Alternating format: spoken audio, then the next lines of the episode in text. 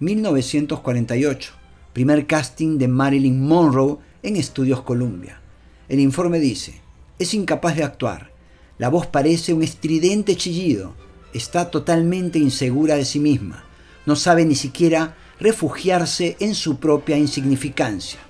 Cuatro años antes, el director de la agencia de modelos Blue Book le dijo a la futura gran estrella, mejor estudia secretariado o consíguete un marido.